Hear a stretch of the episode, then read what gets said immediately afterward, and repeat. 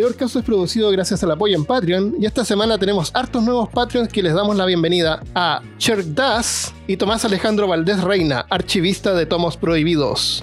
Y también a Ra, Gustavo Castañeda Sánchez, Elizabeth Daniela Costa, Abel Vaca, Fernando de la Torre Rivera y Luis Rivera, cazadores de lo profano. Todos ustedes recibirán pronto stickers de peor caso, incluyendo además el especial de aniversario. Además le agradecemos a Felipe Choque por la imagen para el sticker, que es la portada de este episodio. El gato de peor caso que está informado y perturbado al mismo tiempo. Los Patreons actuales que tengan aportes sobre 5 dólares o hayan estado suscritos por más de 6 meses también recibirán un sticker especial. Si tú también quieres colaborar, suscríbete en patreon.com slash peor caso.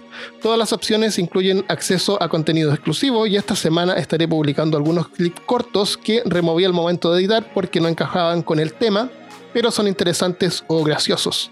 Y por último, hasta el 31 de octubre, todos los que se suscriban por sobre 5 dólares también recibirán el sticker de aniversario. Así que muchas gracias por todo el apoyo, por escuchar Peor Caso y compartirlo. Ahora a escuchar el episodio especial del segundo aniversario de Peor Caso.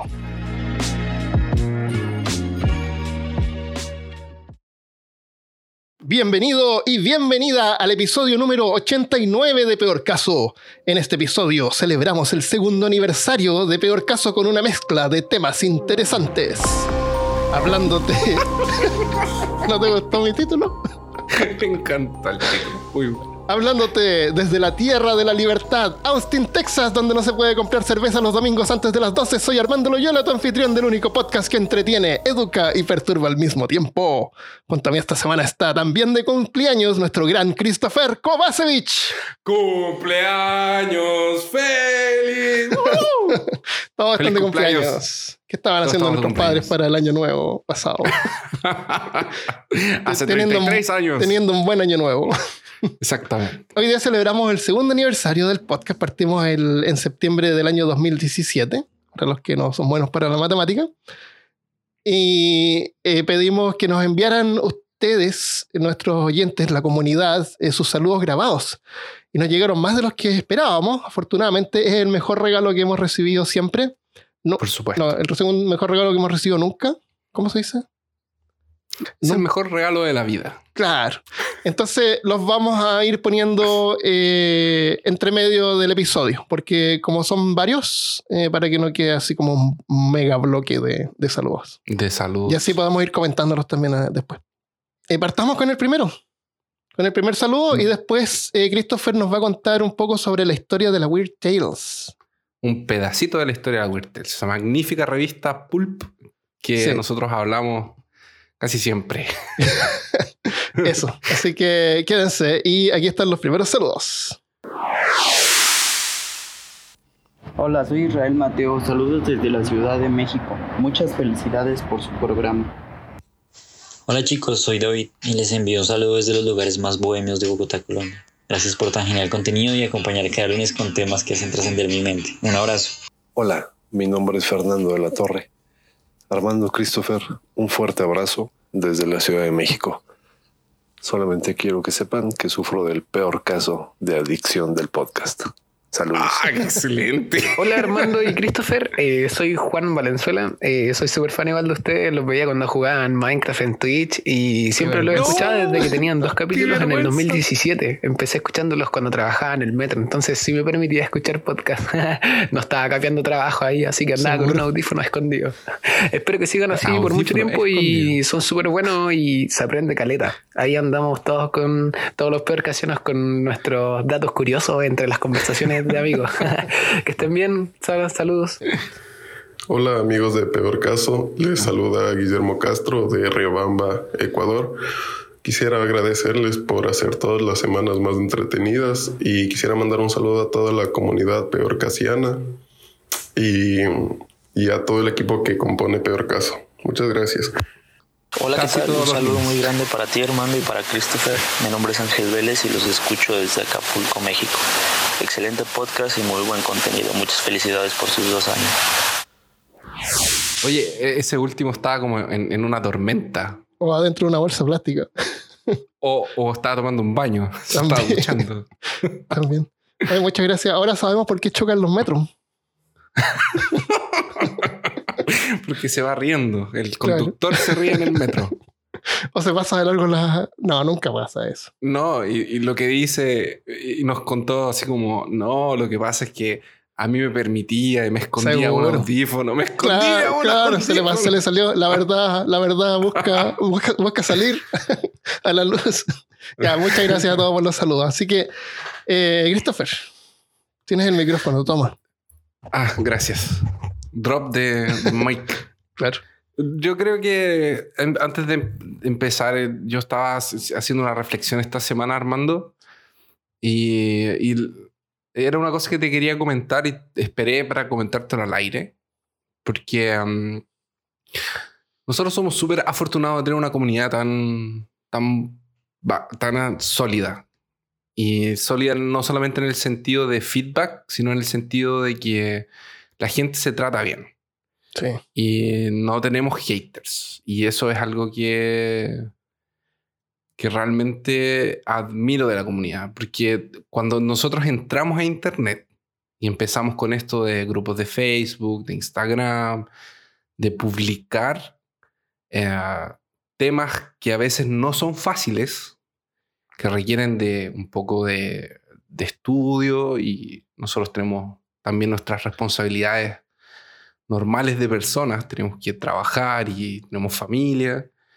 Eh, mm, yo creí realmente que nos iban a, a bombardear con, con críticas súper destructivas, con mala onda, con buscándonos los detalles, las imperfecciones, burlándose de nosotros tal vez, porque nos exponemos de una forma así bien, bien abierta. Sí. O sea, estamos en plataformas súper populares como Spotify, como iTunes, como...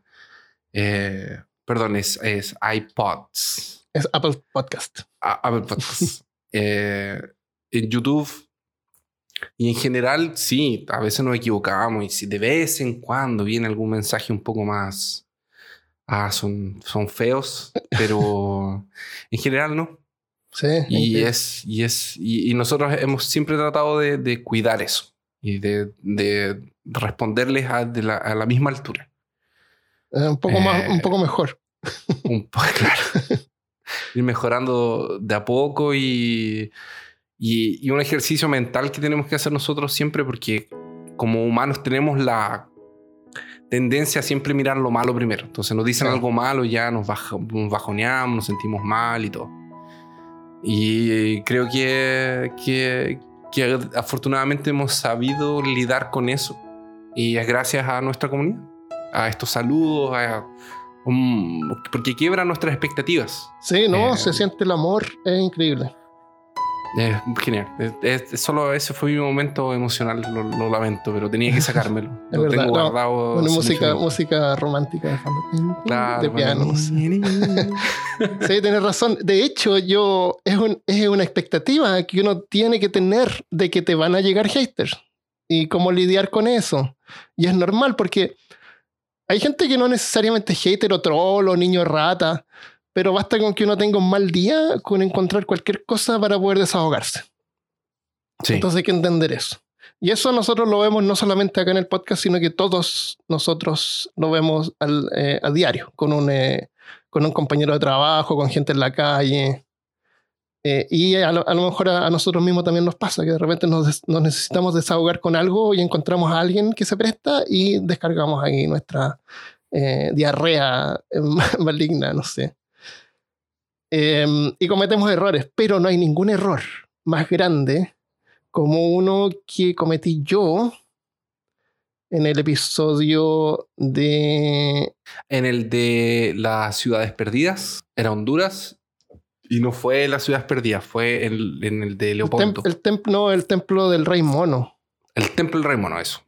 Eh, que ocurrió en Honduras. Y, y yo dije, porque a mí me gusta, cuando, cuando preparo los episodios y hay un lugar de por medio, me gusta como informar más o menos a dónde está, como para que uno se imagine en qué lugar geográfico, en qué lugar, del mundo estamos hablando.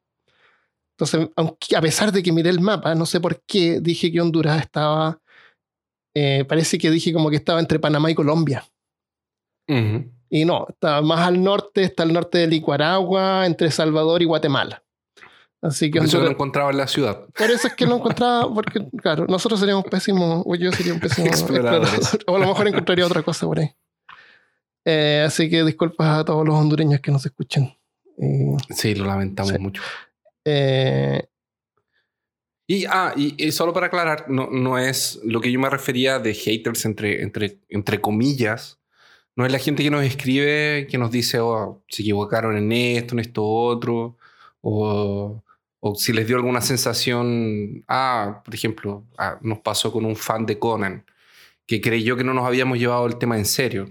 Nos llevamos el tema en serio, tal vez no lo profundizamos tanto como él esperaba. Eso no es un hater. ah, porque era, claro, porque él era un, un mega Porque fan de Conan, fan, entonces obviamente que el episodio le va a quedar corto. Le quedó corto y nos Pero al mismo tiempo nos llegaron cosas. un montón de mensajes de gente contándonos que estaban comprando libros de Conan y buscando cómics y, estaban estaban, interiorándose. Yo mismo fui a ver, traté de ver una película. Eh, Trate de ver Red Sonja. Claro.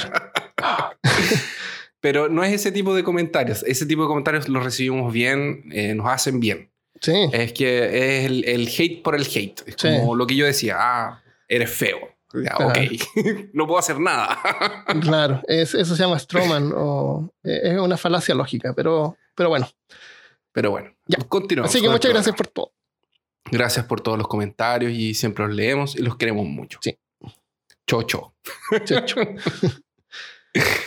Weird Tales. Eh, Weird Tales. Entonces, como es nuestro cumpleaños, no podemos no hablar de Lovecraft. Oye, ah, déjame interrumpirte una cosa. Sí. Todos los episodios de Peor Caso, eh, un formato que decidimos hacer era informar lo más rápido posible de qué se trata el episodio. Para que Es si a alguien le interesa, sigue y si no, no. Y si está buscando un episodio sobre algo, aunque está en el título, Ah, eh, pueda escuchar tiene, es rápidamente de qué se trata el episodio. Eso me gusta. Entonces, no nos da espacio como para poder sorprender, así como una sorpresa de qué es lo que se va a tratar. Nos corta eso. Pero este episodio es diferente, porque acá no, no hemos dicho de qué lo que se van a ir tratando los temas. Entonces, no, Son varios tenemos temas. oportunidad de poder, sí, son varios temas surtidos y tenemos la oportunidad de poder eh, sorprender un poco mejor, un poco más. Claro, es como para nuestros fans. Sí. Y para nosotros mismos también. fans, Yo- comunidad. sí, eso. Como es nuestro cumpleaños y tenemos que hablar de Lovecraft, porque es Sí. parte de nuestro Era- checklist era de mandatorio. episodios. O era mandatorio, por lo menos al principio. Eh, y yo estaba con esta locura por Howard, eh, por Robert y Howard. Eh, se me ocurrió hablar de los dos en el episodio de cumpleaños. Bien. Entonces Armando me dijo, pero Christopher, de nuevo, Ah, dije, ah, lo que todos esperaban. todos esperaban. Qué malo. más información. Entonces, bueno, yo lo único que traté de buscar fue un poquito sobre la With Tales, que es la revista donde estos dos autores salieron, y cómo funcionaba un, poquito, un poco por atrás en ese tiempo. Entonces, eh, fue más o menos así lo que pasó. Todos sabemos, o por lo menos los que escuchan el podcast más frecuentemente y nos escuchan hablar a nosotros o nos siguen en- algunas redes sociales, que Lovecraft no solamente cambió la forma de la, de la no solamente cambió la forma en que la literatura de horror eh, era contada y mejoró aspectos de la literatura de horror que ya existían, sino que lo llevó a la ficción científica y lo llevó al horror cósmico.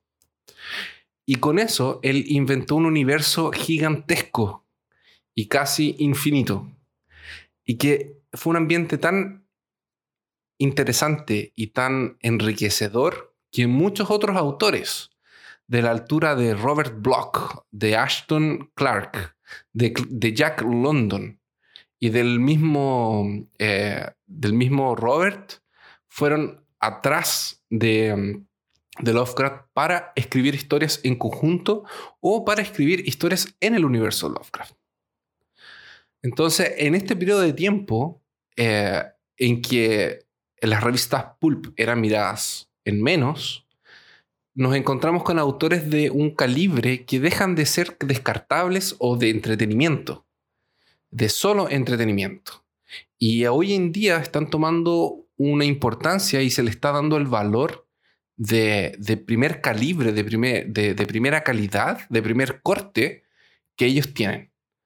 Eh, especialmente en un tiempo en el que los cuentos son mirados en menos y en donde las mega historias, las mega novelas, las trilogías, cuatrologías, libros de en ocho partes, libros de Ujú. 800 páginas son los que están en la Precuelas, moda y es lo- ¿Ah? precuelas, reboots.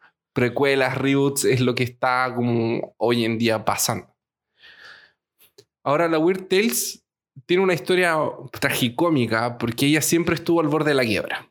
Entonces, hoy en día sí, hay ejemplares carísimos. Especialmente si tiene una historia, si es una edición 1, Es una primera Con- edición de Lovecraft, un- un- por lo menos dos, dos mil, tres mil dólares. 2.000, 3.000 dólares y algunas ediciones de, de, de Robert Howard también van a llegar a costar eso.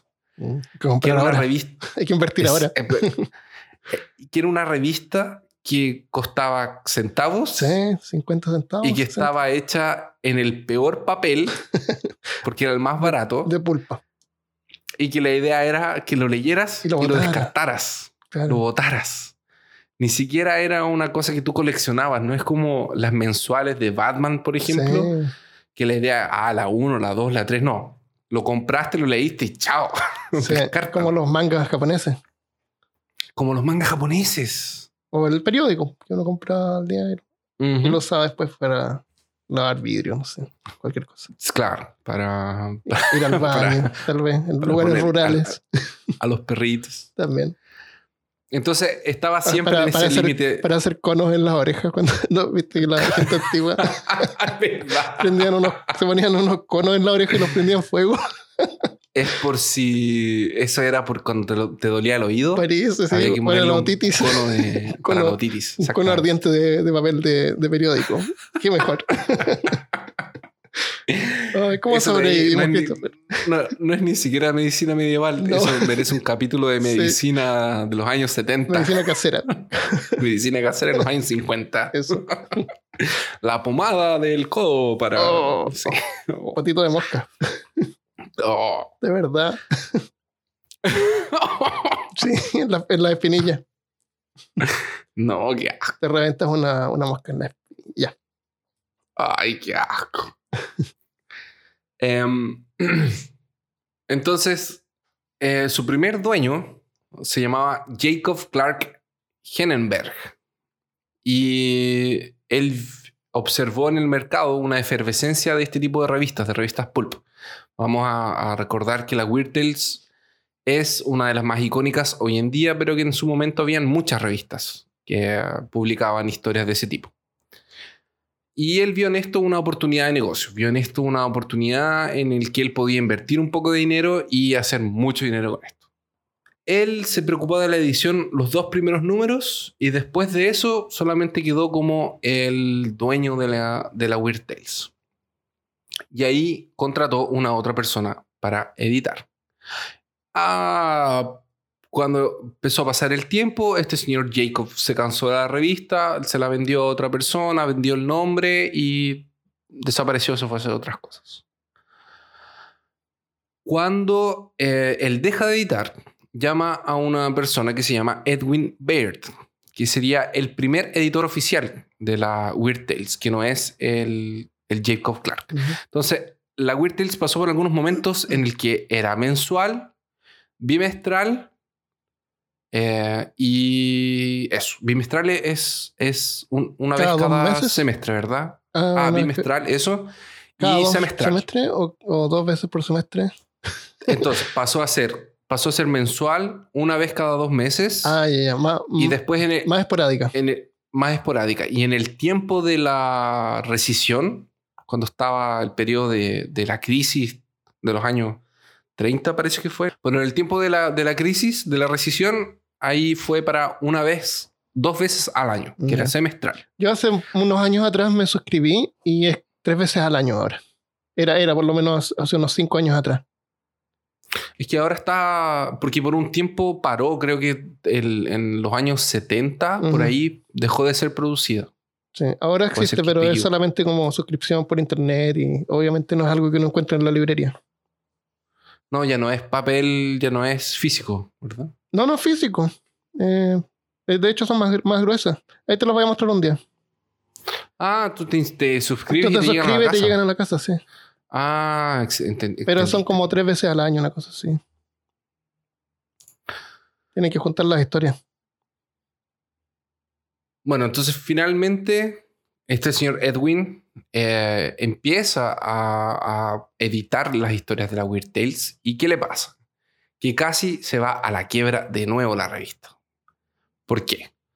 Porque cuando el señor Jacob hizo la revista, creyó que iban a venir los a- grandes autores y la gente iba a estar Mm. loca por publicar en Weird Tales y como que él iba a decir, bueno, eh, venga a publicar a, mi revista. Ah, pero claro, yo le mando mis cuentos. Y no fue así. Entonces, eh, cuando Edwin tomó la edición, tuvo que abrir como el espectro y él también no era muy crítico.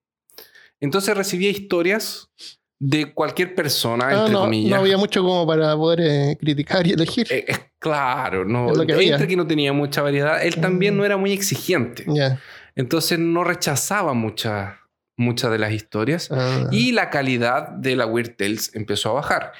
Inc- considerando que la misma Weird Tales tenía como su, su padrón, su, su forma de trabajar era recibir historias extrañas de terror, eh, diferentes, que no eran para el público general. Ujú. Aún así, eh, consiguió agarrar cosas peores que eso. Entonces, Es buena oportunidad para la- los escritores nuevos. Era una oportunidad, entre comillas, para el escritor. Claro. No, porque él recibía cualquier cosa. Sí. Entonces, no, Ah, claro, tampoco se vendía mucho, claro. Es verdad.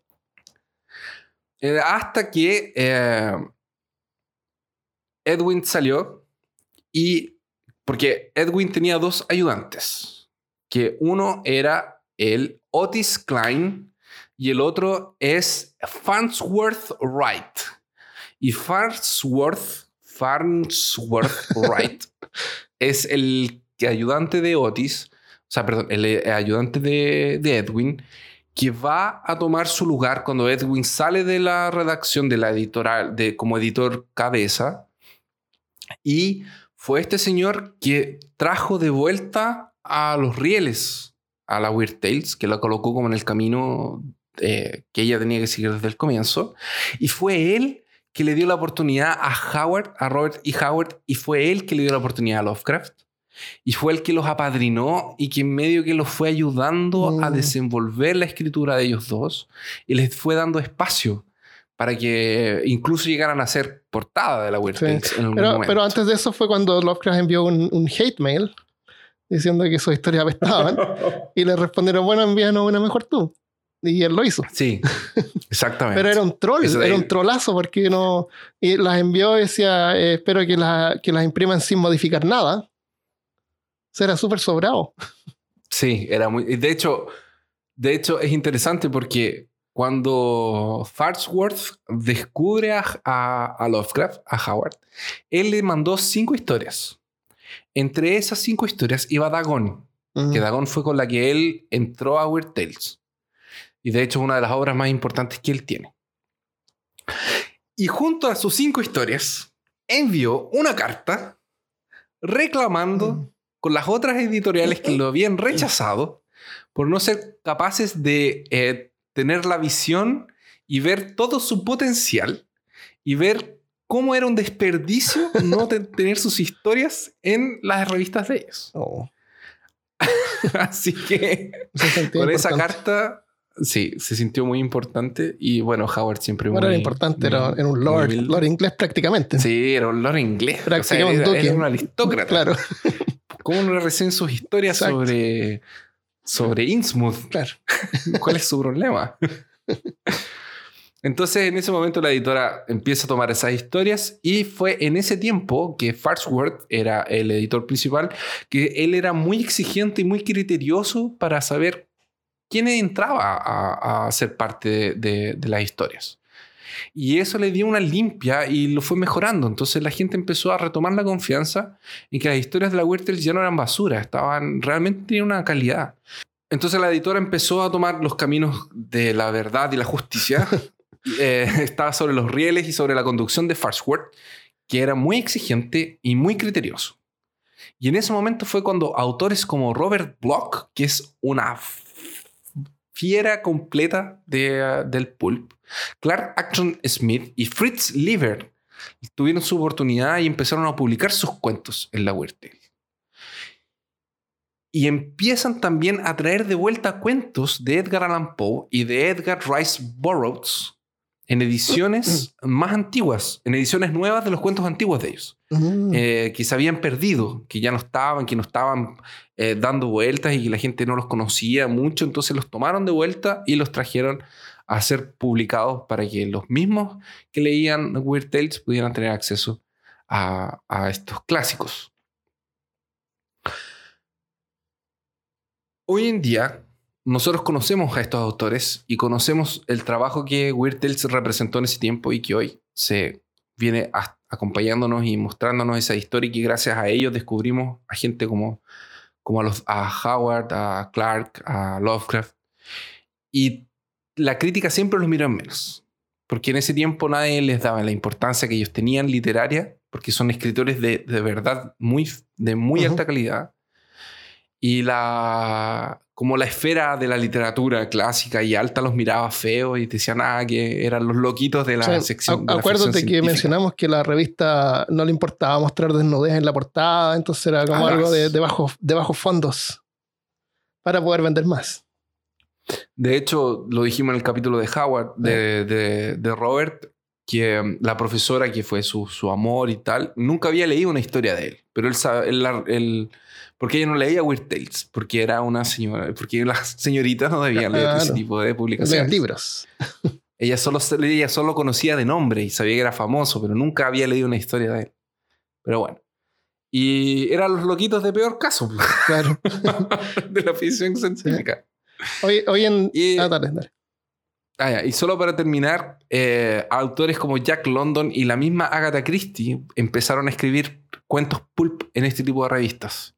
Y luego salieron a, a la parte de hacer, a escribir novelas y a lanzar sus propios libros y a tomar la fama que tienen. Pero comenzaron en revistas como la Weird Tale. Genial. Sé que si tienen la oportunidad de visitar el sitio, pueden suscribirse también a Weird Tales. Eh, eh, hoy en día no hay revistas tan así. Y hoy en día, en vez de, de, de historias escritas, es- existen las películas y los videos.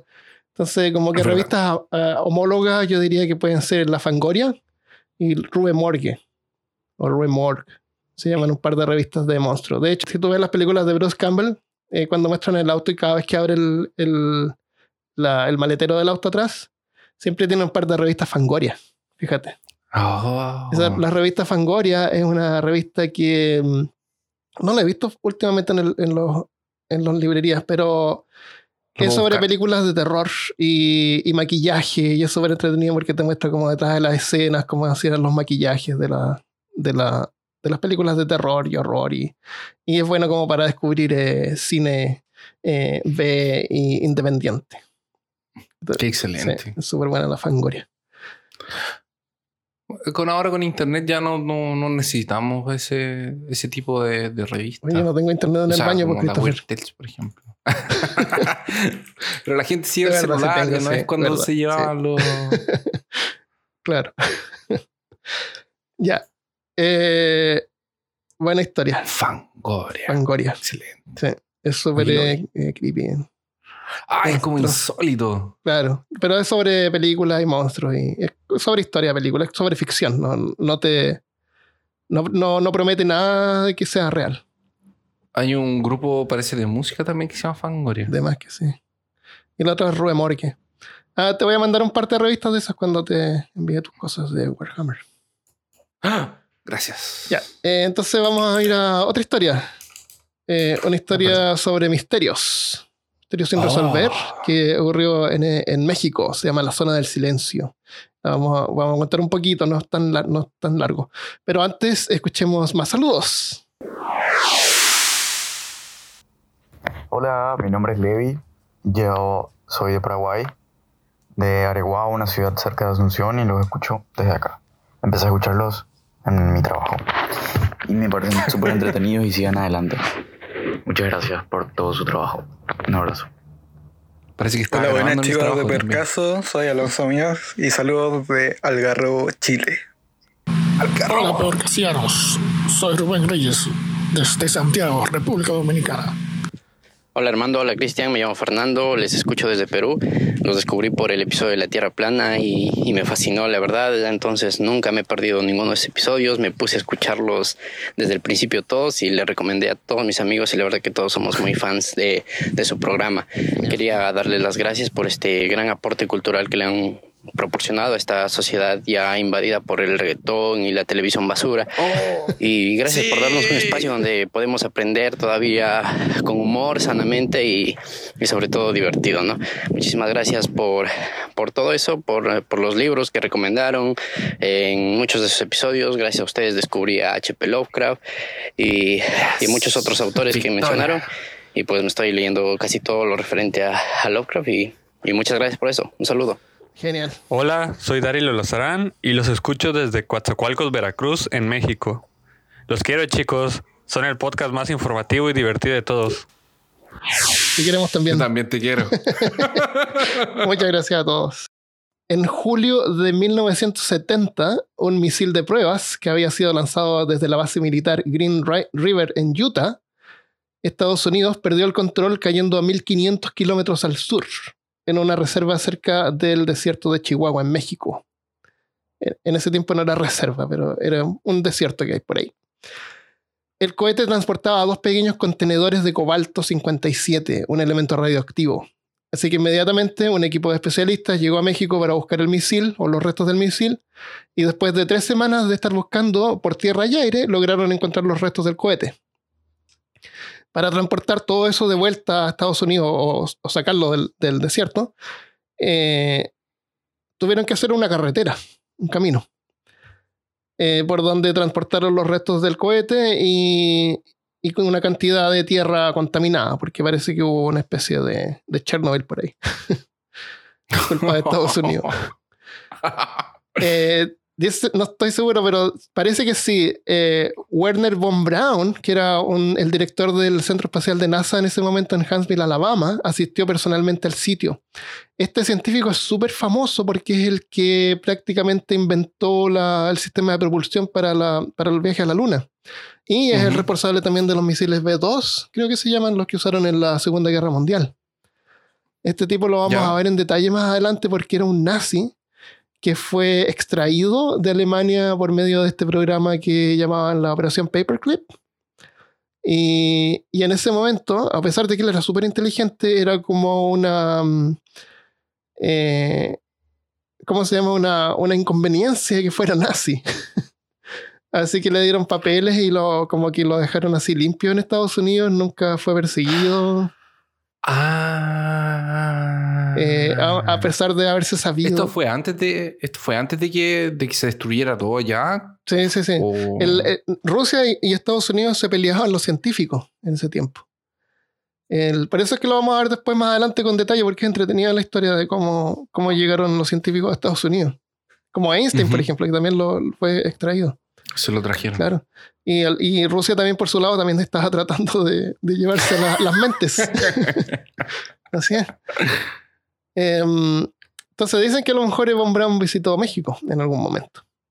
Eh, por varias semanas, durante todo este operativo ocurría, eh, los habitantes de la zona vieron circular vehículos operados por los esfuerzos de rescate de la Fuerza Aérea de Estados Unidos, eh, con una fuerte protección militar. Entonces todo eso atrajo la atención de buscadores de fenómenos paranormales y generó un montón de mitos sobre el área, incluyendo extrañas anomalías magnéticas que impiden la transmisión por radio. O sea que si tú pones una radio no puedes conectarte, no se pueden recibir comunicaciones, y hay algunos casos que dicen que ocurrieron. Eh, también mutaciones a la flora y a la fauna, como en el color que vino del espacio. y, y, en la, y a la zona incluso visitas extraterrestres que dicen que es como el lugar ideal que donde extraterrestres pueden aterrizar porque no los porque ah, hay silencio no radial y no, los van a, claro. no los van a detectar. No van a detectar. Claro. Eh, en la zona hay un montón de, de flora y fauna que es endémica y única para esa zona. Entonces no es que sean no es que tú vas a encontrar una tortuga mutada, sino que es otro tipo de tortuga. a lo mejor alguien pensó que era una, una mutación. Como Godzilla. Claro, pero más chica. Eh, cuentan también de descubrieron arañas con formas de perros y algunos emprendedores les cortaban las patas extra y las vendían como mascotas, que es lo que conocemos hoy en día como el perro chihuahua. no, mentira. Ah. Eso lo inventé yo. ¿Quién es el Ah. desierto de Chihuahua? ¿Por dónde vienen los chihuahuas? Ay, pero- Mucho- Armando, como- no me hagas eso. Es como las historias de Junji que leyendo- está- Este, exacto, estoy leyendo Junjito. No me, no me dejes esas ideas en la cabeza ahora. Bueno, no hay evidencia de actividad paranormal en el área, eh, no hay evidencia de silencio radial ni de ninguna de ese tipo de cosas. ¿Y cuándo había existe evidencia de actividad paranormal? No, ¿Quién necesita lugar? evidencia? claro. El- se han encontrado pedazos de meteoritos rocosos, eh, aerolitos. ¿Sabías que los aerolitos son los. Cuando, cuando los meteoritos son formados como más de roca que metal? Ajá. Aerolito. Entonces han encontrado eso que es como el 90% común del tipo de, de meteorito que hay. Sí, Esa no cae es la gran cosa. Y existen, eh, como te digo, animales y plantas únicas. En 1974 la zona se le declaró reserva de la biosfera. Así que es un sitio protegido. Esa es la, historia de las zonas del silencio en México. ¿Por qué será que, que tiene esa interferencia magnética? ¿Será que te- hay un polo del, del centro de la Tierra que... Sí, el bueno, hay algunos casos de que cuentan los, los, los, los ufólogos de aviones que perdieron contacto, pero no, encontré mucha ¿Pero el evidencia. de misil se cayó ahí? Sí, el misil cayó ahí porque el misil de prueba cayó. Porque ahora en una, una parte cayó ahí en el desierto. ¿Pero el misil de prueba iba para allá? No sé, no sé tanto. un misil que tiraron de, de Utah cayó a 1500 eh, kilómetros al sur en el desierto. Se estrelló ahí. perdió control, no sé. Ah, en una vez el misil nos lo estaban mandando a, a- a ese lugar. Mm, Mira, Sino que descubrieron el lugar. no, no- tengo tanto misil- detalle, pero era un misil de prueba. Lo que no sé por qué un misil de prueba llevaba contenedores de cobalto. Si es que estaban probando eh, los funcionamientos del Ah, por si misil, acaso. o no sé, a lo mejor estaban probando- si tratando de probar algo más. No sé, pero cayó. Por si acaso, en una de esas necesitaban que tuviera cobalto. Eso. Eh, no era un eh, de tipo de misil eh, propulsado por. por. mm, ¿Cómo se llama? Por, radia- por radiación. No sé. Ya, esa es la zona del silencio. A continuación, les traigo un poco más de información sobre vampiros y ese épico episodio donde yo no participé. Entonces, ahora yo meto mi cuchara. Eso. Pero antes, más saludos. Hola, mi nombre es Alexis Mayen. Les hablo desde los lugares más recónditos de la Ciudad de México. Eh, antes que todo, le mando un, buena, un fuerte abrazo a Armando y a Christopher. Siento que los conozco de años. Eh, todos los lunes que, que hay nuevo video, nuevo podcast. Me encanta, me ameniza toda la semana. He escuchado desde hace un año todo el podcast y llevo prácticamente escuchados todos, todos los podcasts. De verdad espero que sigan creciendo y que esto se haga una comunidad muy, muy, muy, buen- muy, muy, muy grande. Eh, de nuevo un fuerte abrazo, saludos. Hola, buenas. Gracias. Me llamo Cristian de, de Santiago, Chile. Les mando saludos a Armando y a Christopher y obviamente a Cristian y a todos los que han participado en, en varios de sus podcasts. Eh, los felicito por el segundo año de aniversario y que eh, y estoy feliz también de que sigan con este proyecto. Yo lo escucho hace poco, pero de repente repaso podcast y siempre espero que suban alguno nuevo como los últimos que han subido, así que eso. Muchos saludos y gracias a ustedes me estoy metiendo al tema de los roles, de juego de roles, así que Excelente. gracias. Le agradezco a todos y sigan con lo suyo. Le habla Agustín auditor de, de Peor Caso. Cuidado con vampiro. Chao. Cuidado con Desde vampiro. los lugares más vampiro. alocados de Brooklyn, New York, le saluda su fan Mario Corleto. Un saludo a todos los integrantes de Peor Caso. Me encanta su podcast. Gracias. Gracias. Muchas gracias.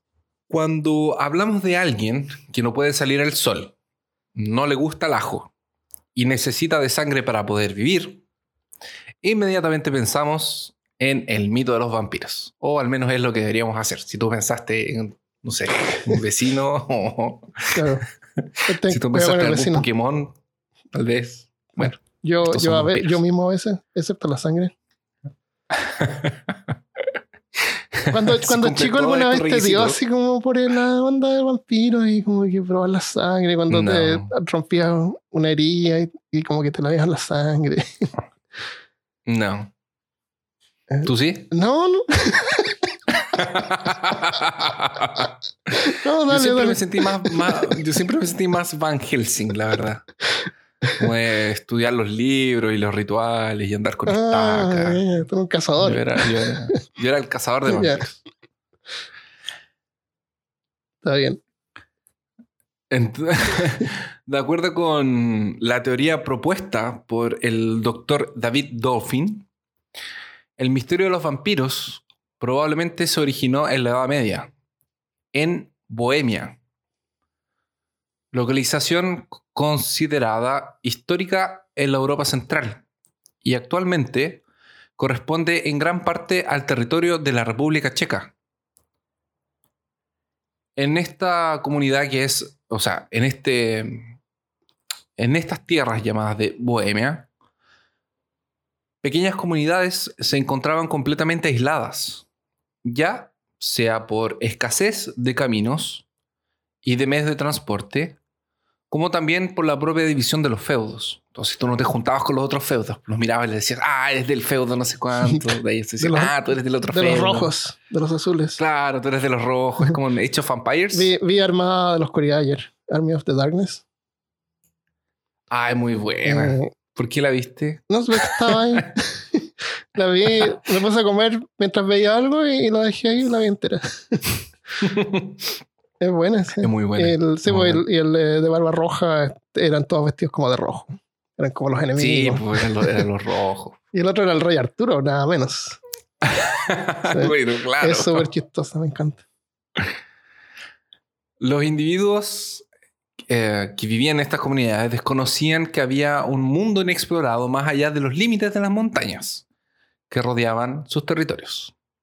Estas comunidades eran forzadas a practicar la procreación consanguínea, que quiere decir que por el hecho de no haber viajantes, de no haber caminos, ellos tenían que terminar casándose con hermanas, primas, primas de segundo grado. La, Sí, era común. la comunidad no era muy alta. Entonces eran todos medios que parientes. Era común y no era algo como mal visto o terrible. No, eh, y era lo que había también. Entonces, esto provocó una ausencia de diversidad genética por este aislamiento de, de las aldeas en Bohemia. Y esto aumentó una... Y esto tuvo un aumento en la prevalencia de algunas enfermedades, especialmente las que son las hereditarias.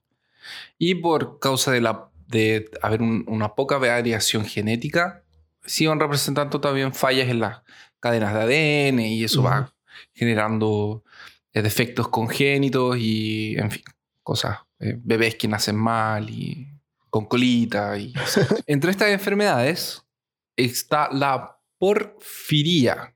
A todo esto, es, esto estoy hablando de la porfiría por ¿Porfiria? los ¿Porfiria? amigos... Porfiria, porfiria, perdón, de la porfiria. por los amigos de la tortulia.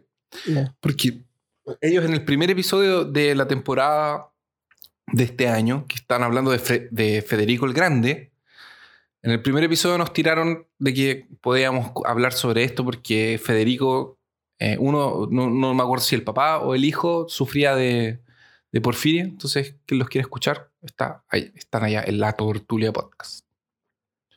Fue, fue Diego que dijo que lo podríamos investigar nosotros. Ah, Nos tiró, el, nos tiró la, la tarea a nosotros. tarea resuelta. Challenge accepted. Claro. Challenge accepted. La porfiría, ¿cómo es? ¿Es porfiria? A mí me suena más porfiria que porfiría. No tiene acento, no tiene nada. Eh, Ya, es una palabra aguda, grave o esdrújula.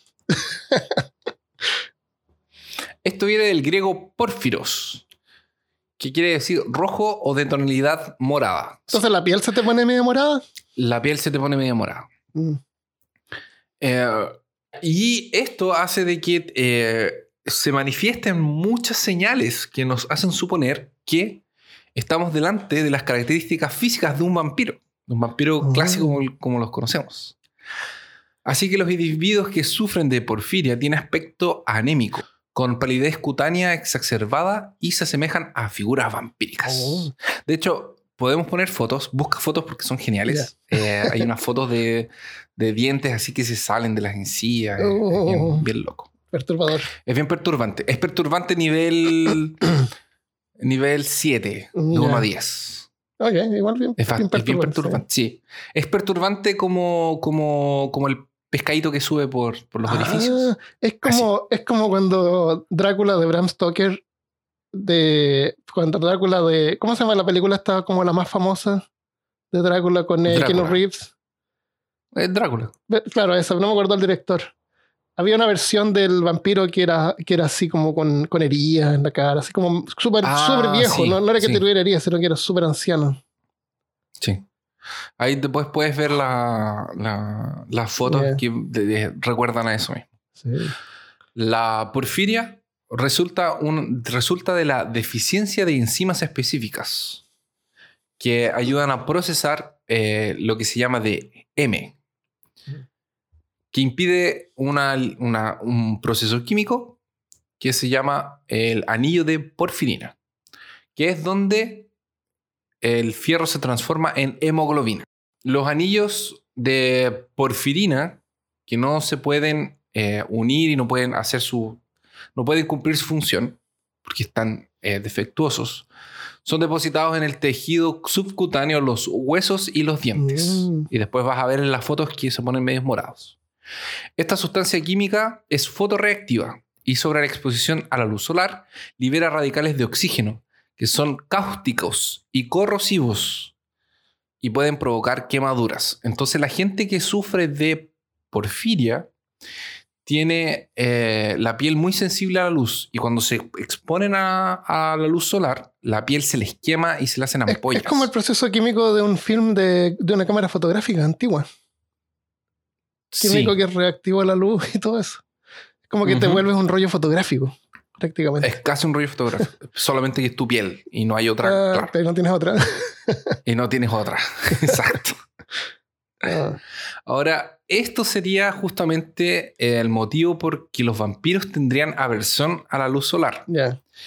Además de este aspecto, estas criaturas son caracterizadas por tener un comportamiento nocturno y sombrío. Ah, porque es a la hora que puedes salir. Exactamente, es la única hora y como tienes herida, a lo mejor no, no te tratas de que no te vean. Exactamente. Ya, Tiene sentido. Eh, como, como no había un tratamiento a las formas más graves de, de- de- de esta enfermedad, las lesiones pueden causar desfiguraciones.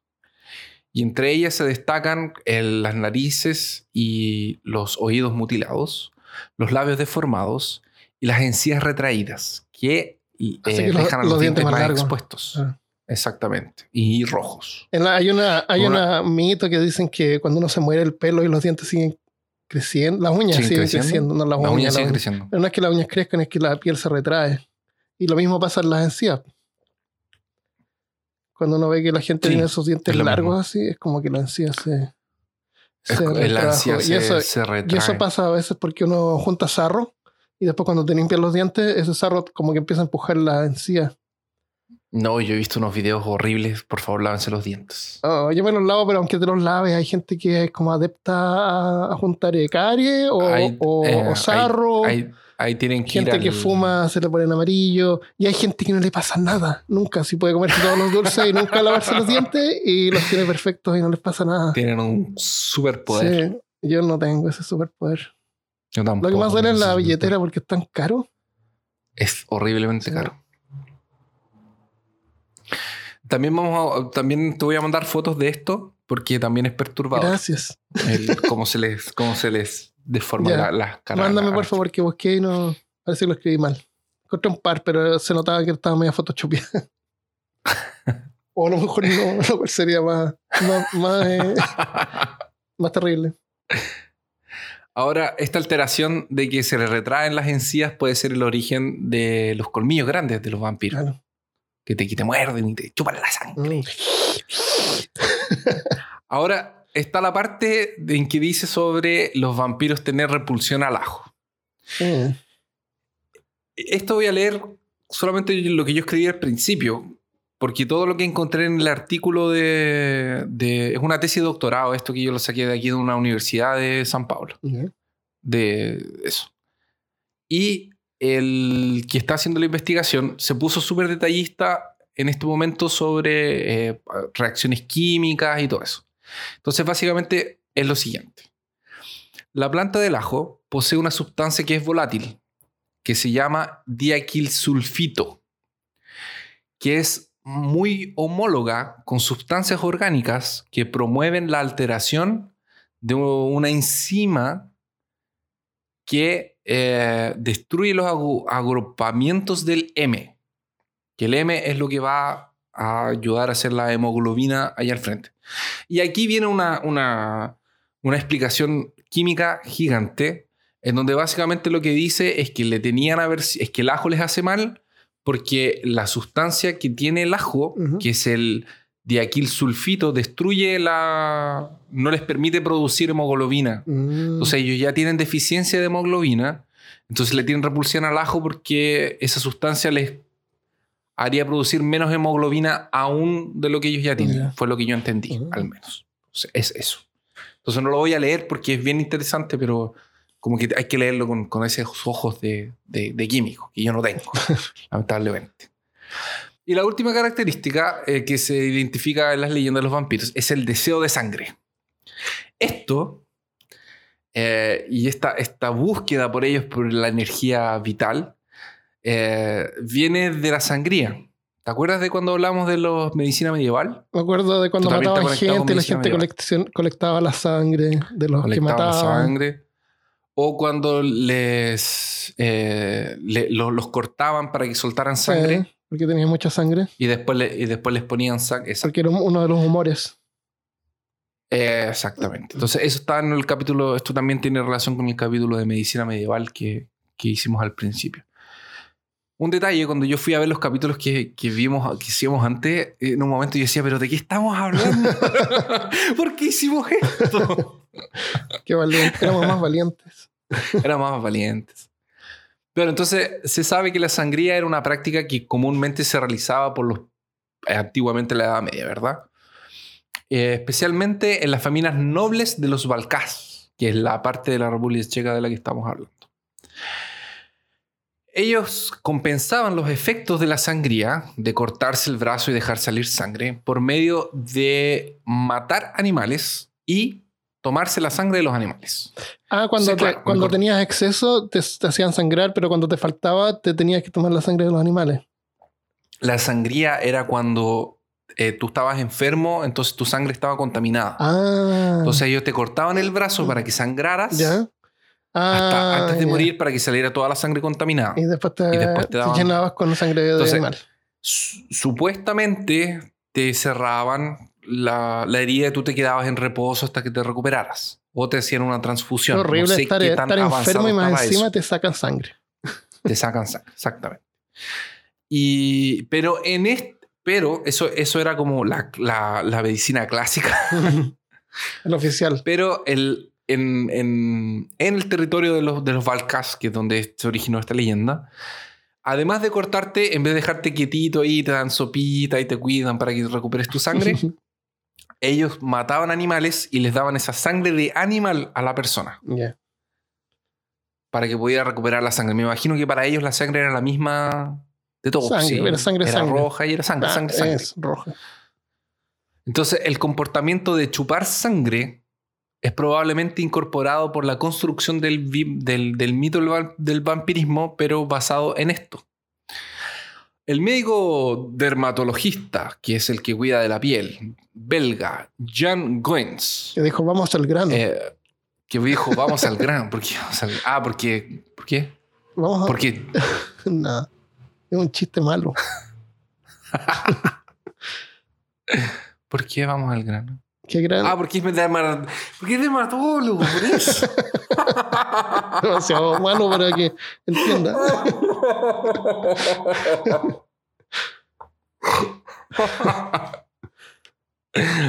bueno, este señor belga que dijo, vamos al grano, eh, baseó su teoría en la siguiente frase. Los hechos fueron aumentados y deformados por la imaginación de la, de la población hasta que se transformaron en leyendas siniestras. Porque al ver estos tres, estas tres características, la gente transformó y su, su teoría es esa. Yo no soy, no soy quien para decirle que no es su teoría. Sí, Claro. es su teoría. Observó pacientes con, porfi- con porfiría y los identificó con disturbios mentales también, que se traducen en comportamientos antisociales, agresivos y buscan aislamiento. Estos síntomas determinan un comportamiento marcadamente excéntrico. Entonces, esto es lo que hace la figura del vampiro que se esconde, que vive solo, que, que interactúa con la sociedad de vez en cuando, pero que igual se aísla.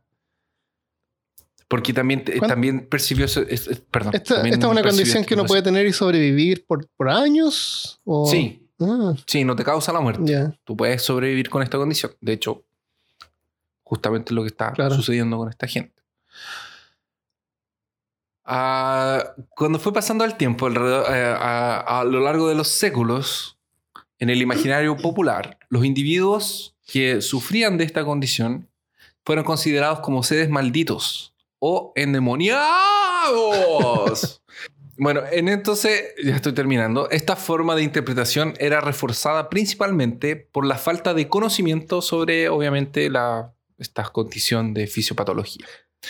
De acuerdo con los relatos existentes en la literatura popular, los vampiros están muchas veces asociados a aristócratas o miembros de la nobleza, porque obviamente ellos eran los que tenían mejores condiciones y eran los que sobrevivían más tiempo. Si, una- si un niño en un pueblo de estos tiene una de estas enfermedades, se va a morir en la infancia, no va a llegar a la adultez. Entonces, como los aristócratas tenían mejores condiciones de vida y tenían acceso a tratamiento y algunos Ah, médicos, eran- eran los que podían Y vivían en prolongar la vida. y- y vivían en castillos. ¿Se entiende? Claro, y como se gastaban todo, Todo el dinero en eso, no, no tenían dinero para el mantenimiento del castillo.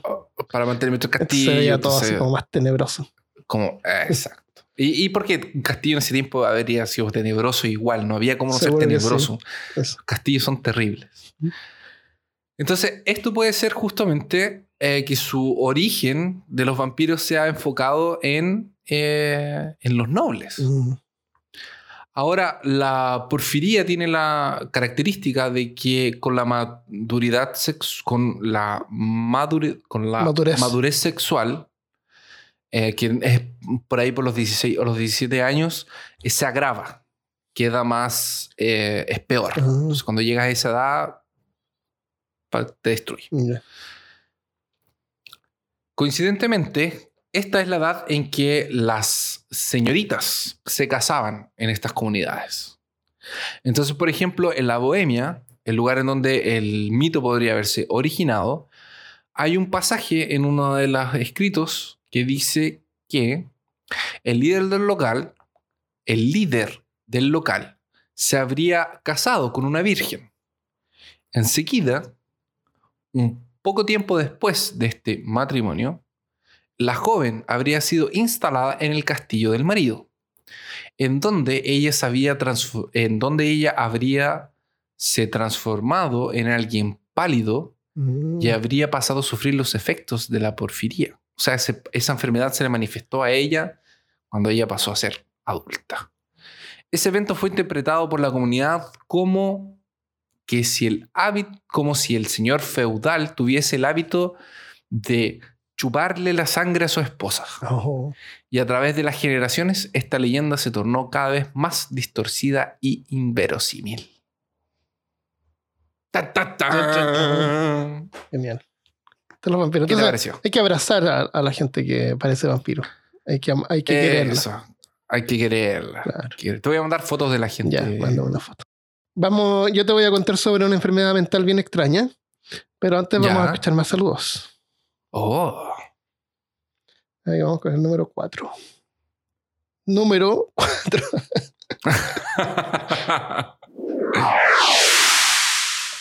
Hola, mi nombre es Verónica soy de Chile y me encantan. Soy la abuelita del podcast. Hola, soy Melissa Vázquez y los saludos de Antofagasta de Chile, mejor llamada La Perla del Norte. Y los felicito por su segundo aniversario y espero que sean muchos más. Adiós. Gracias. Hola, yo soy Carlos Polo. Los escucho desde Medellín, Colombia. Y les aconsejo, nunca abran puertas que no se pueden cerrar. ¿Qué es eso? Hola, mi nombre es Salvador Ceseña Pérez y los escucho desde Ensenada, Baja California, México. Saludos.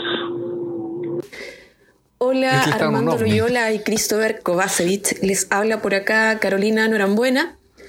Desde Castro, desde la Isla Grande de Chiloé, en Chile, donde me encuentro trabajando por un par de meses. Les cuento que me encanta su programa.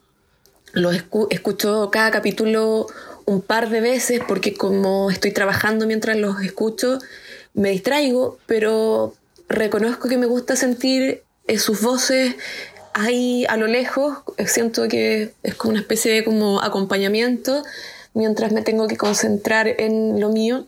Les mando un fuerte abrazo y espero que sigan con esto por mucho tiempo más. Adiós. Gracias.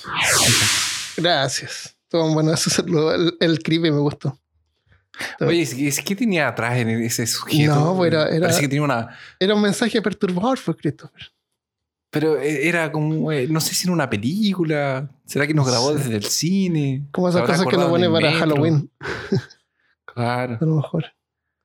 Él es Dark. Gracias, Verónica, Sí, también por gracias. tomarse la molestia de mandarnos un mensaje. Y desde el sur-sur de Chile.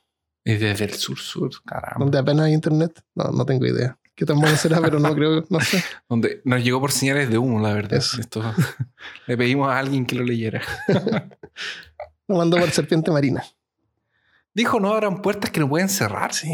Es como, es como, eh, eh, es como el, el relato de, de perturbado, Carter. Quedé perturbado porque es como. Es como cuando. Es que- esto, esa cosa que es como dice cuando. Que te cuando- dice algo no te dice nada. Cuando miras el abismo demasiado, el abismo te mira de vuelta. El mío, claro, es como. Pero es que dijo, no abran puertas que no pueden cerrar y, y no dijo nada más. y se acabó ahí. Es como el relato de Adolf Carter cuando le dice, no, Carter, cierra la puerta, déjame aquí, es demasiado terrible. Pero ¿qué es terrible? Yo voy a bajar. No, no bajes, es terrible. Pobre Christopher, quedó, quedó traumado. Necesitamos más información. Necesitamos una aclaración. Por favor, segunda parte. Ya, te voy a contar una- un caso, unos casos de una enfermedad mental también. Estamos, estamos, eh, estamos en la parte de medicina porque los vampiros fueron eh, como médicos. Esto es una enfermedad mental. Claro. Un hombre que es referido como el señor B en un reporte médico intentó cometer suicidio, pero fue rescatado a tiempo. Junto a él encontraron una nota que decía que quería matarse porque temía esparcir una infección mortal al resto de los aldeanos donde vivía. Perdón, a los villanos. en el hospital contó a los médicos que sus órganos ya no trabajaban y su cerebro había dejado de funcionar. Y su casa estaba llena de grietas y pronto se derrumbaría. ¿Qué? Durante dos meses que pasaron, durante los siguientes dos meses, dos veces más trató nuevamente de quitarse la vida. Pero lo volvieron a salvar y fue admitido en otro centro médico donde fue encontrado con hipertensión, malnutrición, problemas nerviosos y un montón de cosas más. El señor B había dejado de comer porque pensaba que estaba muerto. El señor B fue diagnosticado con ilusión de Contart, una rara condición mental en que el afectado cree que está muerto o partes de su cuerpo están muertos, muriendo o no existen. También es conocido como el síndrome del cadáver ambulante. Otros casos que, que, que se pueden encontrar es, hay uno que es de una mujer que cree que sus órganos desaparecieron y ella es como hueca y semi-translúcida y no se quiere bañar porque cree que se va a disolver. Otro tipo que cree que estaba muerto fue al hospital. Esto es acompañado con una terrible depresión. Porque, estaba triste porque su- sus familiares no lo, no lo querían enterrar. cuando él ya estaba muerto. Uh. Como consecuencia de esta enfermedad, el, el enfermo deja de comer pensando que es inmortal porque es innecesario. Eso no es que sea inmortal, sino que es innecesario comer. Cree que no existe. Uno de los síntomas que acompañan esta enfermedad es la creencia que nada tiene valor ni significado. Por eso a veces también se conoce como delirio nihilista. El afectado puede creer que desde que está muerto, pudriéndose o incluso nunca haber existido. El síntoma más común es depresión, que puede ser acompañada por ansiedad, alucinaciones, hipocondría o hipocondria y sentido de culpa. Ocurre con más frecuencia en personas cerca de los 50 años de edad, aunque hay algunos casos de pacientes de menos de 25 que lo sufren. Eh, generalmente gente que además sufre de depresión bipolar y ocurre con más frecuencia en las mujeres. No se sabe cuál es la causa, pero parece estar relacionado con otras enfermedades o condiciones como infecciones o tumores en el cerebro, demencia, epilepsia, esclerosis múltiple, Parkinson o lesiones producidas por traumas como accidentes. Esto debe ser lo que dicen los médicos cuando no saben qué diablo puede ser. Eh, puede ser una opción. claro, en una parte vi que era el, proceso de, mental de cuando tú ves una, una persona y le ves el rostro, la cara, y tú lo asocias con la persona o te ves tú mismo en el espejo, eso está como desconectado. Entonces como que pierdes tu la sensación de que tú existes. Entendí. Como que te ves y no te ves a ti, sino que ves una imagen, no sé, una foto. Como cuando tratas de, que el perro vea la televisión cuando no quiere. ahora, que antiguamente como que no pescaba la televisión, no, la ven, y ahora parece que por los cuadros por segundos que tenían, como que no percibían. Ah, Pero ahora como tienen 60, eh, eh, tienen como más, mejor resolución, los perros ven televisión.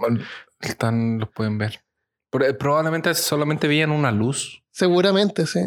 Eh, entonces, actualmente esto es tratado con antidepresivos, antipsicóticos, psicoterapia y como último caso, que a veces funciona y a veces no, eh, terapia electroconvulsiva.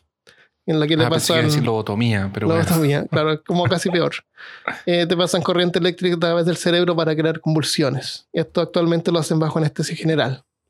El procedimiento es el menos preferido porque puede causar pérdida de memoria, confusión, náusea y dolor muscular.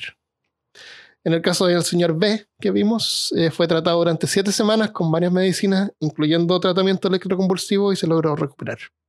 Eh, vi un video también de una, persona que entrevistan, que se recuperó, aunque por la forma en que habla no es como la persona más brillante que hay, pero al menos cree que está vivo, como debería ser lo normal.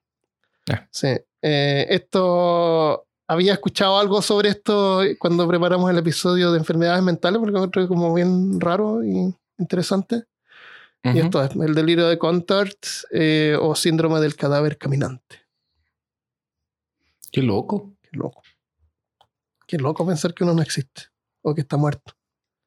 O que estás transparente. O que eres transparente, o que te estás muriendo, o que te estás pudriendo.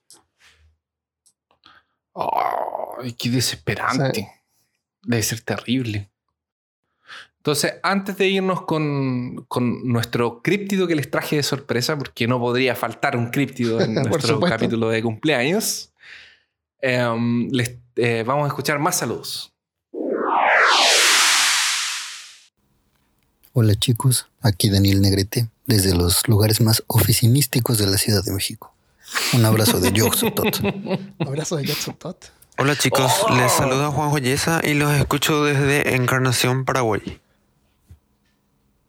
Bienvenido y bienvenida al episodio especial de Peor Caso. Los saludo desde la Ciudad de México. Soy Víctor Lupián, su no anfitrión del mejor podcast. En este episodio presentamos No solo los escucho, sino también grabo este saludo desde mi trabajo. Muchas gracias Armando y Christopher por el gran contenido y esfuerzo que hacen para entretenernos. Hola Cris y Armando. Me llamo Natanael y los escucho desde Santa Fe, Argentina. Un abrazo grande. Oh, un abrazo. Hola, yo soy Juanita. Y yo soy Verónica. Y los escuchamos desde, el corazón de Córdoba, Argentina. ¡Feliz aniversario! ¡Feliz aniversario! Gracias. Hola, ¿qué tal? Mi nombre es Diana. Y yo los escucho de uno de los lugares más perturbadores de México, Mexicali, Baja California. donde la temperatura en verano sube hasta más de 50 grados y la comida típica es la comida china. Muy perturbador, ¿no? Muchas felicidades chicos por su aniversario. Que vengan muchos éxitos más y muchos años. Gracias por divertirnos. A pesar de la distancia, lo sentimos como en casa, aquí con nosotros. A pesar de que estamos en ese ataúd en el que no podemos conversar con ustedes, pero nos hacen sentir como si estuviéramos ahí. Besos, abrazos virtuales y todo lo demás de los éxitos y buena vibra del mundo. Chao. Gracias. Mándenos comida china. Sí, vamos a ir a México a comer comida china, pero si quieres comer comida mexicana, ven a Texas. A Texas. gracias por el saludo. Muchas gracias por los saludos. Qué, ah, qué tierno, Anita. Sí. Su saludo.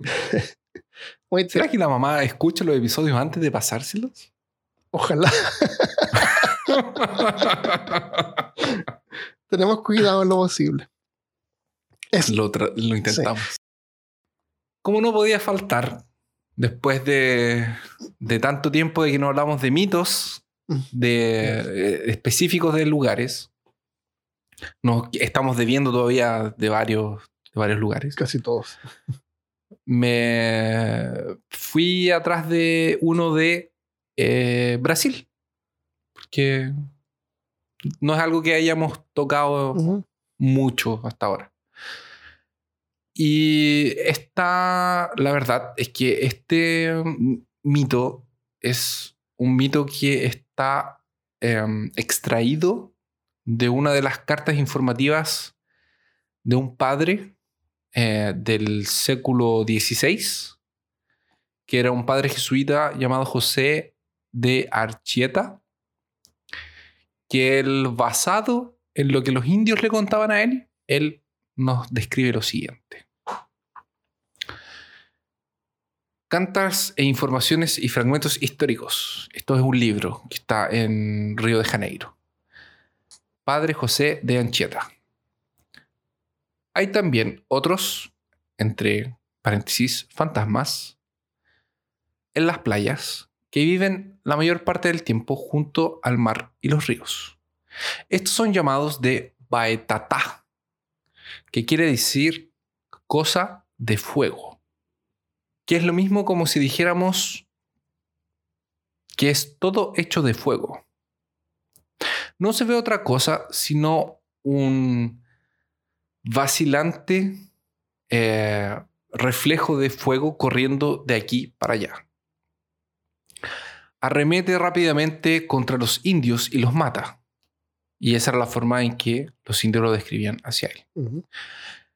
Dependiendo, la región, dependiendo de la región de Brasil, el nombre o la versión puede variar. Puede ser Baitatá, Biatatá, Bitatá y Patatau. Una gran cobra que vivía durmiendo en un inmenso tronco. Al despertarse hambrienta, resolvió comerse los ojos de dos animales. No hay nada como un par de ojos revueltos en la mañana. Para empezar el día, ¿verdad? Ojos revueltos con, con tocino. Esto la hizo emitir una grande y intensa luz, lo que la transformó en una cobra de fuego. Y así ella protegería la, el bosque y con ese fuego asusta a las personas que entran en el mato durante la noche. En el norte y en el nordeste, esta inmensa cobra de fuego vive en los ríos y sale en el momento en el que los invasores entran a los bosques a quemarlos. Según algunos de los testigos, es conocido como el alma de los compadres y de las comadres. Y representa las almas que son penadas, malignas y que pasan quemando todo. Al sur, me carga la versión que a mí también me apesta. Vienen y te queman la casa. Van pasando y queman el bosque. Sí. Al sur, la versión que prevalece viene de la historia bíblica del diluvio. En ella, muchos animales murieron y las cobras que sobrevivieron tuvieron el castigo del fuego. Que aparece en el estómago de cada una de las cuales se tornaron iluminadas y al mismo tiempo transparentes. O sea, no bastó con el diluvio. O sea, si sobrevivieron al diluvio, cháscate, castigo al fuego. Así es. Existe una versión en que no es una cobra grande y sí un toro feroz que suelta fuego por la boca.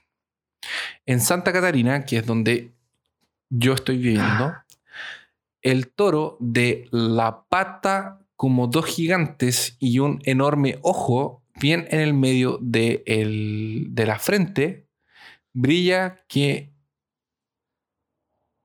brilla como si fuese fuego. Ya.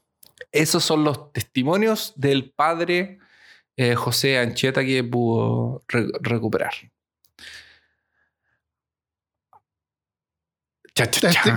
A través de testimonios reales.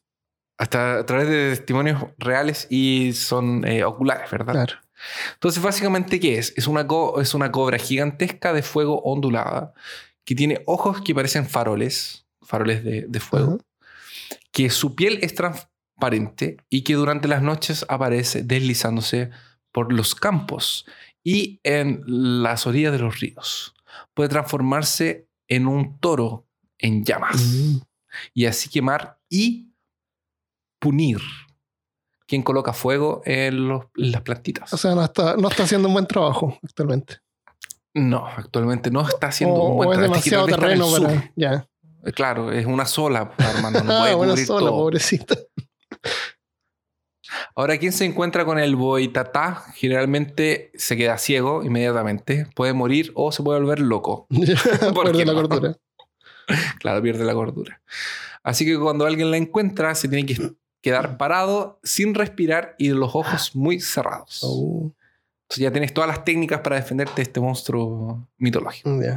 Hace mucho tiempo, en una noche que se alargó mucho y que parecía que nunca más habría la luz del día, era una noche muy oscura, sin estrellas, sin viento y sin ningún ruido. De nadie en el bosque. Era una noche con un gran silencio. Los hombres se quedaron dentro de casa y estaban pasando hambre y frío. O sea, era como la noche de Game of que no, no se da nunca el invierno. No había como cortar leña para las brasas que mantenían a las personas calientitas, ni tampoco cómo cazar en esa oscuridad. Era una noche sin fin. Los días fueron pasando y la lluvia empezó. Llovió mucho, mucho, mucho. Esta lluvia inundó todo y muchos animales terminaron muriendo. Una gran cobra que vivía en reposo en un inmenso tronco despertó hambrienta y comenzó a comer los ojos de los animales muertos que brillaban mientras eh, flotaban en las aguas. Algunos dicen que brillaban debido a la luz del último día en que los animales vieran el sol. De tanto que los ojos brillaban que la cobra comió, que quedó completamente brillante como el fuego y transparente. La cobra se transformó en un monstruo brillante, el boitatá, que asusta a las personas cuando ellas entran en el, en- el medio de la noche a las plantaciones. Y muchos creen que el boitatá protege las, las plantaciones contra los incendios. Oh, genial. Así que les traje un, un bichito criptográfico. Para- Hay, que, hay que pescarlo y llevarlo más al norte entonces. Sí, es que está muy al sur. Hay que agarrarlo y llevarlo al, al norte. es, como, es como una leyenda para que la gente no entrara en la noche a la. ¿Las plantaciones? Al, como a las plantaciones y, a la, y, al, y al bosque. Ya. Sí, porque la, la razón por la que queman los bosques es como para hacer espacio para plantar. Y, y no tiene que ver con eso también, tanto también, sino que tiene que ver con eh, también para que, me imagino que para los que los niños no salieran, porque realmente en, existen peligros Sí. en el en medio de la selva. Entonces, para que no salieran por ahí y fueran a la orilla del río para que se los comiera algo, como no, no- o se cayeran si no al río y se lo suficiente comieran las pirañas. Sí, entonces tenían que ponerle ese tipo de, de cosas. horrible. Pero interesante Sí, sí, sí, sí. cómo tiene una versión de, de diluvio y una que sin diluvio. Sí, genial. Vamos a poner fotos en percaso.com. No sabía que había críptido en la, en la Amazonas. Pero tiene Sí, sentido. Deberían haber un montón. Hay uno que es un burro sin cabeza que también tiene fuego. ¿Cómo sabes que es un burro? ¿Cómo puede ser un caballo? Bueno, hermano. Hay algunas cosas que no te puedo explicar así. ya te entiendo, ya. Déjalo ahí. Hay algunas características de los animales. La colita peluda al final. Eso, ¿verdad? Claro. está bien. La piel gruesa. Ya. Eh, yo te voy a contar, eh, porque lo, lo que no podía faltar tampoco son momias. Ah, momias. Así que tenemos algo saludos. relacionado con momias. Pero claro, primero, más saludos. Vamos. Tai de Molinar. Conmigo, mi hermosa compañera Adriana Gandarovich. Sé que tenía que decir algo, pero lo olvidé. ¡Feliz aniversario! Hola amigos de Peor Caso, mi nombre es Raúl González, soy un cazador de lo profano. Los escucho desde Mexicali, Baja California, México. Muchas felicidades por sus dos años, espero que continúen muchos años más y que sus podcasts sigan saliendo y saliendo porque están geniales y no puedo dejar de escucharlos. Un saludo, nos vemos. Hola, mi nombre es Dani y los escucho desde Veracruz, México. Sigan así, chicos, me encantan. Hola, mi nombre es Mirche Rey y los escucho desde Ciudad Juárez, Chihuahua, México. Saludos. Hola Armando y Christopher, feliz cumpleaños. Chicos, sigan así. Son muy entretenidos. La verdad es que también se aprenden cosas y eh, aunque si no todos los capítulos son perturbadores, pero sí con su ironía le ponen ese toque que hace su podcast tan especial. Eh, les cuento que mis hijos también son fanáticos de ustedes, lo escuchamos yendo al colegio todas las mañanas, aquí están. Hola, soy Pedro. hola. soy Hola. Octavia. Por Hola. favor, ¿pueden hacer un capítulo de robots y salamandras de Rocco? Y pueden hacer también de dinosaurios. Gracias por hacernos reír. Bueno, aquí se aprovecharon un poco, tienen un par de pedidos, ahí ustedes ven si lo pueden hacer. Y, y nada, un saludo, un abrazo y, y Armando, sí, la señora también. Bueno, aquí me dice Octavio. Eh, y tu señora que se mejore, Armando. Un abrazo, chicos. Cuídense. Gracias a todos los que mandaron eh, mensajes para Michelle. También se ha recuperado hasta en la casa ahora. Y, y sí, robots y dinosaurios. Tiene que. ¿Y por qué no hacemos un episodio de robots dinosaurios? Si matamos- no, porque no podemos hacer dos episodios en vez de uno. También, es verdad. ¿Salamandras de Rocco, dijo? Sí. ¿Cuál es Salamandras de Rocco? ¿De Roca? Eh, ¿Salamandra de Roca? No dijo Rocco. ¿De Rocco Modern Life? ¿De la vida moderna de Rocco? Puede ser, a ver. Mm. Vamos a buscar aquí, a ver. Busca en, en vivo. Salamandras de Rocco. Voy a buscar salamandras de rocas. Eh, Salamandras de rocas. Es un tipo de lagarto. Son interesantes las salamandras. Acá hay, una, hay unas especies que son únicas y también tienen como unas reservas. Ah. Pero sí, me gusta la idea robots y dinosaurios. A mí Genial. también me gusta Gracias por el mensaje. Todo súper tierno. Muchas gracias. Bueno, y aquí se termina el podcast para los menores de 12 años. Muchas gracias por ¿Por escuchar. y, Ay, estaba tan feliz. y eso es, eso es el podcast. Adiós. ya, ahora están acá los adultos. No. Ay, pero ¿por qué horrible? Ah, ese no es tan perturbador tampoco. Ah. Es natural. Esta historia comienza en un tiempo antes del tiempo, cuando Zeus se encontraba decepcionado con los humanos durante la era de bronce que había creado. Seres agresivos que adoraban a Ares, el dios de la guerra. Zeus decidió enviar un gran diluvio para limpiar la tierra de esta aberración. Deucalion, hijo de Prometeus, vivía en la tierra, así que su padre le advirtió que iba a haber un diluvio. Deu- Deucalion, junto a su esposa Pirra, construyeron un arca para sobrevivir. Suena como familiar la historia, a pesar Sí. de que esto fue escrito hace más de 700 años antes de Cristo. No salvaron ningún animal en todo caso. Oh. Eh, luego de nueve días del diluvio pasó, solamente duró nueve días, y se encontraron solos en una tierra vacía, vacía de gente.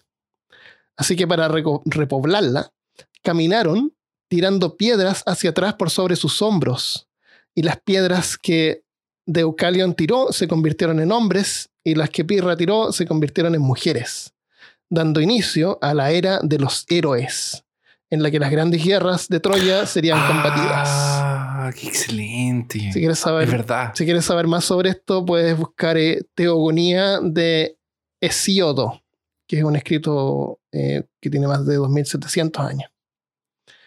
Es un poema, pero explica el origen de los, de los dioses y las eras, las diferentes eras. Eones han pasado desde entonces, pero este mito casi olvidado, sería recordado una vez más en Francia en el año 1582.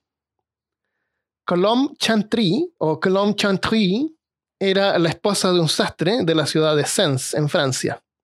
En 1542 quedó embarazada cuando tenía 40 años. Curiosamente, el embarazo nunca llegó a término, nunca llegó a nada, pero quedó con dolor en el estómago por el resto de su vida. Cuando murió a los 68 años de edad, su esposo solicitó al doctor Jean, Jean Delbust una autopsia para saber qué había pasado con el embarazo que había iniciado 28 años antes. Cuando el médico abrió el abdomen, evidentemente abultado de la mujer, se encontró con lo que a primera vista podría haber sido descrito como una roca pero cuando Dale Boost y sus ayudantes extrajeron el espécimen y finalmente pudieron estudiarlo más de cerca, los rostros de los médicos se fueron deformando en una expresión torcida de terror. En la mesa de cirugía frente a ellos yacía el cuerpo de un feto petrificado, o por definición, una momia. Oh.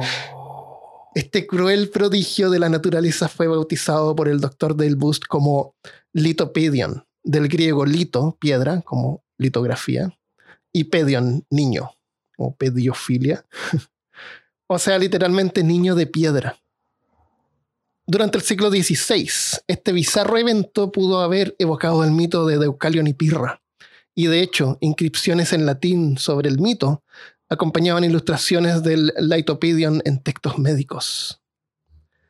Podía haber sido que los curiosos y mórbidos visitantes que acudieron a las varias exhibiciones del espécimen a lo largo de Europa se preguntaban si los antiguos dioses que habían transformado la piedra en tejido suave para convertirlas en mortales tendrían el poder para convertir la carne de vuelta en piedra. ¿Qué tipo de maldición era esta? ¡Qué horror! ¡Qué terrible! El laitopedio de Sin, en 1653, pasó a ser parte del gabinete de curiosidades del rey Federico III y luego formó parte de la colección del Museo de Historia Natural danés, donde por, por el año 1826 desapareció misteriosamente. Nadie sabe qué pasó, pero algunos guardias del museo dicen que por las noches han escuchado el amargo llanto de un infante detrás de las paredes. Oh. Nada, eso lo inventé yo. Ajá. Pero desapareció. ¿Por qué siempre inventas esas cosas? Ah, porque había que ponerle más sabor. Tenía que, ah, más sabor de que un feto petrificado. claro. más sabor. Eh, eh, claro. Un poquito más. Siempre se puede un poquito más. es como salsa picante, ¿viste? ¿Y, sabes por qué pasó eso o no? Sí. Te voy a contar. Pero después de que escuchemos más saludos. No sé si quieres saber. Ah, ya, más saludos. Sí. Porque tenemos muchos saludos. Entonces vamos a escuchar más saludos y te cuento otro caso y luego vamos a ver qué fue lo que pasó. Eh, número número 7.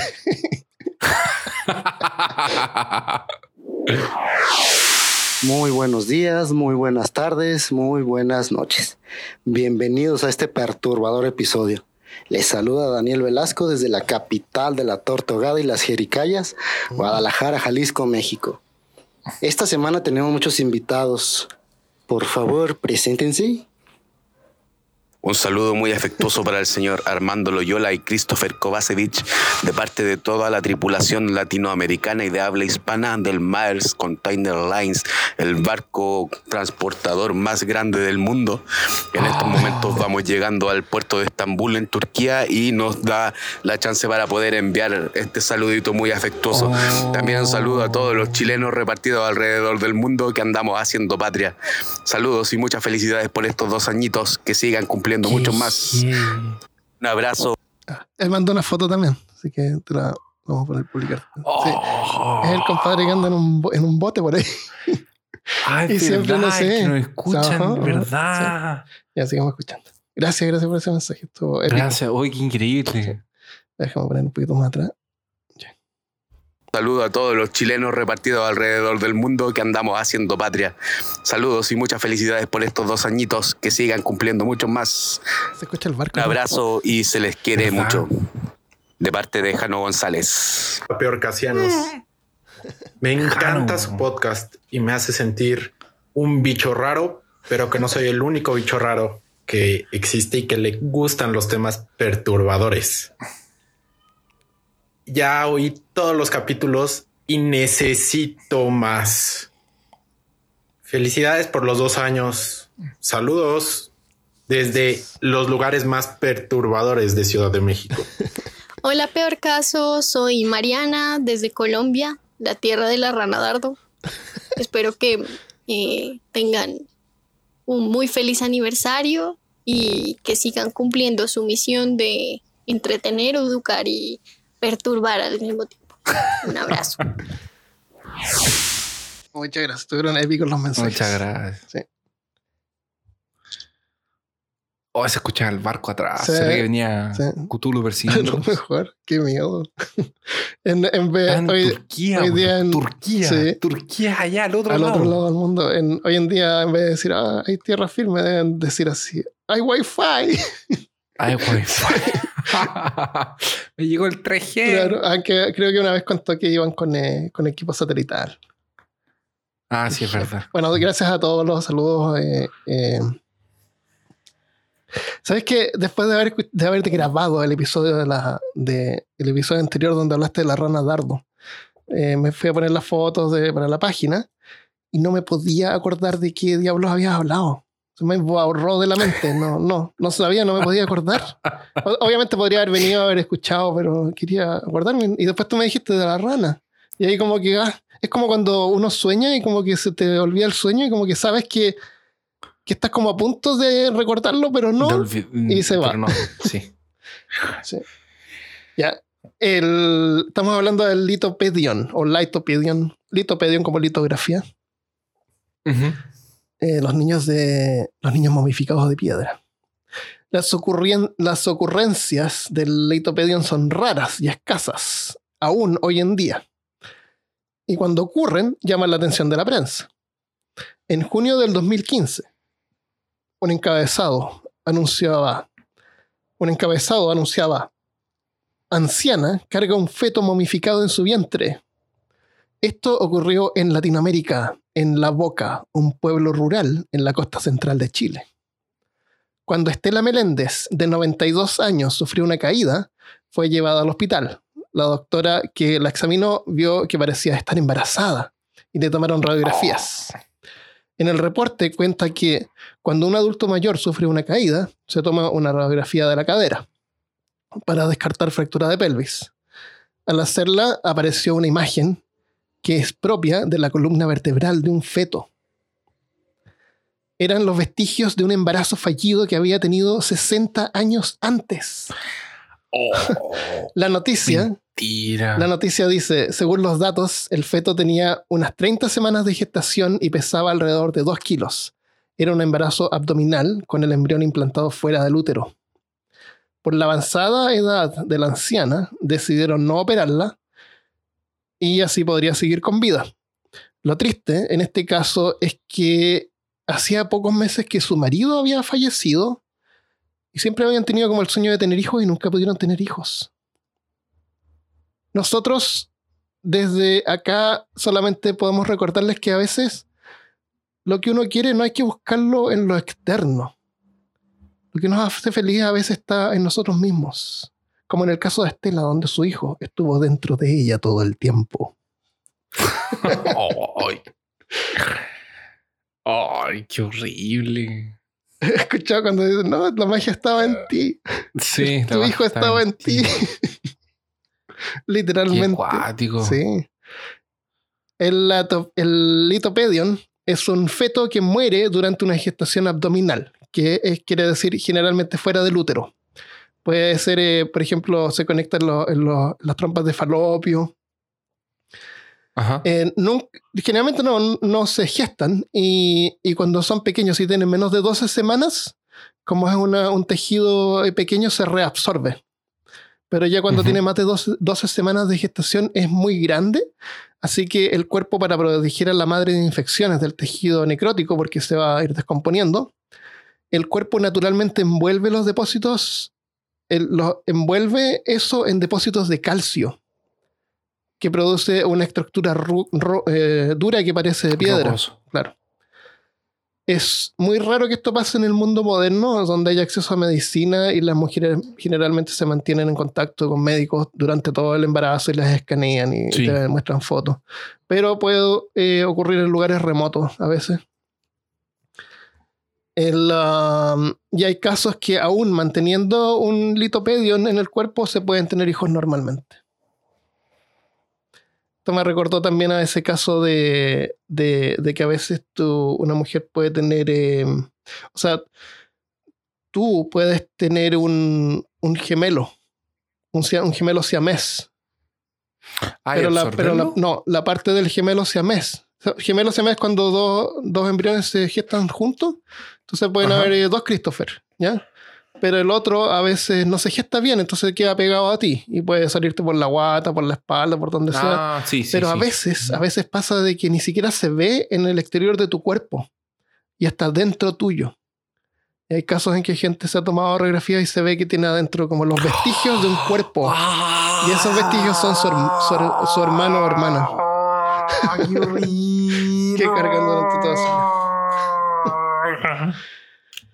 Ah, ya, esa fue la parte perturbadora. ¿Qué te parece el litopedion? Litopedion. Loco. Qué mal. Qué terrible. Qué, qué prodigioso el cuerpo humano. Qué lindo. Muy prodigioso, Sí. ¿no? Oh, uf. mira, mira qué prodigioso. Ya, tenemos la última patita de saludos. Así que escuchemos ahora. Mi nombre es Ariana Vaquero, saludamos de los lugares más volcánicamente inactivos de Ecuador. Desde los lugares más tropicales de Minca, Colombia, su eh, oyente, Mónica Rodríguez. la risa porque es misterioso. Ah, les deseo un súper feliz aniversario. La verdad es que es mi podcast favorito. Los conocí Oh, gracias. por el capítulo de Rasputín y desde ahí quedé súper enganchada y les agradezco mucho, mucho, mucho por la labor de los lunes felices con el podcast. Muchas gracias. Mi nombre es Francisca Muñoz y los saludo desde los lugares más peor cancientos de Chillán, Chile. Esta noche a mi costado tengo a Diego, Diego Salinovich. Me dijiste Diego, no no se vale, yo me llamo Diego. Bueno, saludos, felices dos años, adiós. Hola, peor caso. Soy Martín Rodríguez y los escucho desde uno de los lugares más calurosos, Culiacán, Sinaloa, México. Me gusta mucho su podcast. Saludos. Muchas gracias. Me gusta como los percaciones ahora su apellido están termina en comiendo. bitch. Me copiaron. Son tus hermanos, Nos Christopher. sí. Está genial. Qué bueno, qué bueno, qué bueno que nos enviaron. eh, teníamos miedo de que no nos enviaran ningún mensaje. Que llegaran dos. Claro, pero no, la respuesta fue increíble. Así que muchas gracias. eh, son todos parte del podcast y el podcast no existiría si no fuera por usted, porque a nosotros no nos gusta hacer perder el tiempo a nadie y tampoco nuestro tiempo. Así que si no hubiéramos tenido Sí, respuesta del es verdad. principio, nos hubiéramos movido eh, tal vez a otro, otro podcast. A mí me siempre me hubiera, eh, gustado hablar sobre, mm, No, sobre botes, sobre barcos sí. y, y los modelos de, de barcos y yates.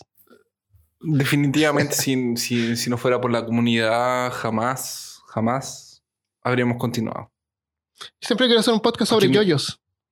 ¿Por qué no? ¿Por Armando qué no? siempre me dice, yo no quiero hacer algo para que no lo escuche nadie. Sí. Sí, desde el principio, desde el principio dijimos eso, que el contenido es lo más importante, la- los que escuchan. Ca- cada vez que nosotros publicamos un episodio, para que sepan más o menos, actualmente eh, en la primera semana recibe unos 2.000 a 3.000 descargas, en la primera semana. Y en total estamos recibiendo como 60.000, 70.000 descargas en total por mes.